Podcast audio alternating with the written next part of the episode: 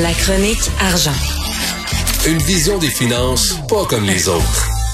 C'est le temps d'ouvrir le portefeuille et de voir s'il en reste encore. Francis Gosselin, bonjour.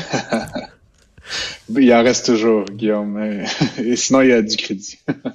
Ah, je vois que tu es prêt pour le gouvernement fédéral. Alors, Francis, euh, tu veux nous parler... Pour la campagne électorale. oui. Euh, sinon, tu peux aller piger dans le fond des générations. Ça a l'air que ça aussi, c'est gratuit, malheureusement. Alors, tu veux nous parler d'abord, le prix du pétrole est en baisse. Ça fait trois jours que ça baisse. Moi, je me méfie un peu de ça. Là. Je pense toujours à cette marotte de Bill Clinton, euh, de lâcher les headlines, les titres, penser aux threadlines, les tendances. Alors, trois jours, est-ce que c'est une tendance parlante? Là? Euh, parlante, je sais pas si je dirais ça, mais ça reste que je trouvais, j'ai passé l'été à parler du cours du pétrole qui montait qui baissait, mais euh, mais ça a baissé, puis ça, surtout c'est un niveau relativement bas là. Je regarde les, cours actuellement là, un peu en bas de 92 dollars le baril de Brent. Euh, je pense que d'autres d'autres cours là, étaient en bas de ça à 86 là, mais euh, en fait c'est le niveau le plus bas que ça a atteint depuis le début de l'année, janvier-février dernier. Donc on se rappellera que le prix du pétrole avait énormément augmenté sur fond du conflit euh, en, Ukraine et tout ça, euh, des incertitudes relatives aux besoins de la Chine, la relance de l'économie mondiale et tout. Euh, donc à la conjoncture de tout ça, c'est sûr que ces dernières semaines, ça a un peu fait le yo-yo, mais là on est on, de manière générale, en tout cas depuis le début de l'été, euh, Guillaume, on semble être sur effectivement un trend line qui est à la baisse. Mais comment Parce que les fondamentaux, ça, ne va pas nécessairement mieux en Ukraine. Euh, on n'a pas euh, explosé. On a augmenté l'offre un peu plus. Est-ce que ça aurait peut-être une connexion juste avec le fait que la période de vacances, donc des grands voyages, je pense surtout à la consommation des avions et des gens qui font hmm. plus de distance aurait diminué, un peu comme le classique. Ça monte avant les périodes de congé, puis bizarrement, ça redescend un peu après. Ouais, euh, il y a, y a, un peu de ça, mais je pense que c'est plus fondamental, comme tu le dis, euh, plusieurs facteurs là, qui, euh, qui nous permettent de croire que, que la demande va être moins importante que prévu. Déjà, plusieurs banques centrales qui continuent de resserrer agressivement leur politique monétaire. La Chine au premier rang, là, qui, où ça va pas très très bien. les nouvelles épidémies de COVID en Chine, puis on sait que la Chine réagit là, de manière on peut critiquer ou pas, là, mais en fait très forte, on va le dire à tout le moins. Euh, tu as peut-être entendu parler là, du discours euh, du président de la Fed plutôt cette semaine qui semble dire que c'est pas fini l'inflation, que la Fed est prête à agir de manière assez forte là, en, septembre de nouveau, donc ce qui présage encore une fois un ralentissement important de l'économie américaine. Et il y a une rencontre lundi là, de, des ministres de, membres de l'OPEP+, euh, et qui va décider donc d'une nouvelle politique de production. On se rappellera qu'à la dernière rencontre, ils avaient décidé d'une très légère augmentation de 100 000 barils par jour. Là, on va voir s'ils maintiennent cette décision, s'ils réajustent. Donc, on, euh, aurait peut-être là... J'en ai parlé, c'est... Ouais. La, la, conjonction des, des, des, deux monstres qui font peur à tout le monde au plan économique, l'inflation jumelée à un ralentissement économique, euh, surtout justement, tu fais bien de le mentionner, le, le, ralentissement, ça va pas bien du tout en Chine. Il y a un peu de COVID là-dedans, puis il y a d'autres mm. raisons. On va suivre ça, mais ça va être intéressant. Moi, je, je reste dubitatif parce que l'hiver s'en vient et comme la, la volonté d'avoir des produits pétroliers va augmenter et disons que l'élasticité va être moins grande.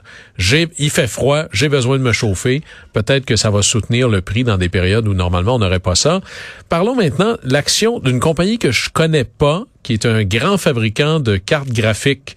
Euh, c'est Nvidia. Est-ce que je le prononce bien?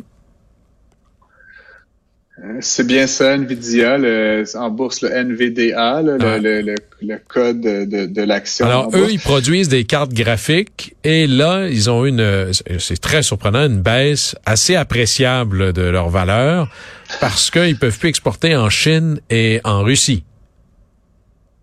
Exactement. Donc Chine, Hong Kong, puis bon, tout ce qu'on sait déjà avec euh, avec la Russie. Donc euh, les cartes, les processeurs graphiques. Donc pour tout te dire, les processeurs graphiques, donc ça rentre dans tous les ordinateurs, les téléphones cellulaires, tous les appareils donc qui détiennent un écran. Donc euh, évidemment, Nvidia produit une grande quantité de ces de ces micropuces euh, qu'on connaît.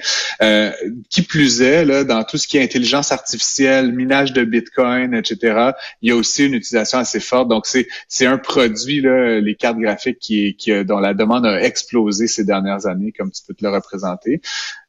les États-Unis ont, ont décidé euh, donc euh, récemment, ils ont informé différents acteurs, dont Nvidia, le 26 août, qu'ils allaient imposer des restrictions sur toutes les futures exportations de leurs produits vers la Chine, Hong Kong. Parce que maintenant, c'est ça. On considère que ce qu'on appelle les microprocesseurs, les cartes graphiques, ce qui permet, dans le fond, le, cerveau d'à peu près tout ce qui fonctionne et qui nous entoure, les cartes électroniques, grosso modo. Maintenant, on considère ça mm-hmm. comme presque une un, instrument stratégique de positionnement économique. Alors, tu peux plus exporter ces choses-là à des à des gens ou des pays qui seraient potentiellement des adversaires. Et là, juste pour faire le terminer, boucler notre boucle là-dessus, Taïwan, qui produit peut-être, je sais pas quel pourcentage, mais gigantesque des, des microprocesseurs sur la planète, devient un endroit, sinon que tout le monde veut, Sinon, que tout le monde peut pas se permettre qu'il ne soit qu'à l'autre.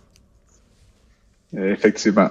Euh, et puis juste pour finir sur Nvidia, là, donc qui a effectivement des capacités de production à Taïwan, en Chine et de plus en plus aux États-Unis. Puis on a vu la, la, la nouvelle euh, euh initiative du président Biden qui cherche à ramener en territoire américain euh, cette production-là. Nvidia, qui est une entreprise que tu disais, donc peut-être un peu méconnue du grand public, c'est quand même une entreprise qui à un moment avait une valorisation boursière de 400 milliards de dollars. donc c'est pas, c'est pas un mom and pop shop comme on dit. et donc quand elle perd 10 c'est 30 milliards de dollars qui disparaît en une journée. Fait que c'est pour ça que je trouvais que la nouvelle était quand même Oui, il y a quelqu'un qui a une mauvaise journée. Il y a quelqu'un qui il y a un CEO qui a mis une mauvaise journée là. Euh, perdre 10 Et, et quelques-uns chez les investisseurs institutionnels et autres qui avaient possiblement des positions importantes dans Nvidia. On va voir un peu la, suite des choses là-dessus, mais euh, il nous reste quelques minutes. Parlons d'une nouvelle qui est à la fois cocasse, mais qui est un, un véritable, un peu comme je compare souvent les flux de transport sur la planète comme les, grandes veines que l'on a dans notre corps, dans le corps humain. Bon, ben évidemment que les, les aortes économiques, c'est le canal de Panama, par exemple, c'est la voie maritime du Saint-Laurent, c'est le canal de Suez. On se souvient qu'il y a un capitaine qui avait décidé de se stationner en double dans le canal de Suez, qui avait presque arrêté l'économie mondiale ou une partie récemment. C'est encore arrivé? C'est ça que tu nous dis? Euh, ben, donc, le canal de Suez, comme tu dis, euh, comme artère, là, euh, je sais pas comment dire, cardiaque, c'est 10% du trafic maritime mondial qui passe par ce, petit canal-là. Euh, donc, effectivement, quand ça bloque, ça bloque beaucoup, beaucoup de choses. Puis, ce 10 %-là, il y a un effet de cascade là, ensuite sur d'autres ports qui attendent des navires pour repartir avec d'autres marchandises. Et donc, on se rappellera que le Ever Given, c'était comme tu dis, stationné en double. ça avait duré six jours. Et selon certaines estimations, ça avait coûté 2 milliards de dollars en six jours. Donc, c'était quand même un, une pas pire conséquence. Euh, cet après-midi là, et ce soir, là, fait heure égyptienne, là, il y a un, nouveau navire, le Affinity 5, euh, qui bat pavillon, euh, je veux pas dire n'importe quoi, euh, saoudien. J'allais dire, le prenons pas de chance, c'est soit panaméen ou Malte, essentiellement. non, non, saoudien, j'avais bien, bien trouvé. Mais donc, qui s'est retrouvé un peu en porte-à-faux et qui a comme glissé le long du canal, moteur arrêté avec euh, suite à un, un, problème technique. Euh, c'est un pétrolier donc de 64 000 tonnes. Donc, tu sais, ça tourne pas que sur un dixaine, comme on, comme on dit par chez nous. Et donc, euh, grosso modo, ils ont réussi à renflouer le, le, navire et à le réaligner et à le mettre sur des, des bateaux d'accompagnement en 20 minutes, ce qui est quand même exceptionnel. Je pense qu'ils ont appris la leçon le, du Ever Given. Mais ça reste que pas mal de gens ont retenu leur souffle. Oui, quand on a des, euh, des, des, points aussi névralgiques ou stratégiques, on se rend compte à quel point on est aussi vulnérable. Et pour ce qui est du Ever Given, j'imagine le, le, cas extraordinaire que va être celui d'aller voir la compagnie d'assurance parce qu'il y a des gens qui vont vouloir se faire rembourser. Il va y avoir pas mal de monde qui vont vouloir le demander. Et je termine là-dessus, Francis, tu sais que, juste pour rappeler la statistique, j'invite les gens qui nous écoutent à regarder autour d'eux. 85% de ce que vous voyez est passé dans un conteneur. Alors, vous voyez à quel point ça devient stratégique, ces choses-là. En Francis Gosselin, économiste... Plus grande invention du, plus grande invention du 21e siècle. Oui, allez lire d'ailleurs un livre fantastique qui s'appelle The Box, invention récente. Francis Gosselin, merci beaucoup d'avoir été avec nous. Au plaisir. Je t'en prie, bonne soirée.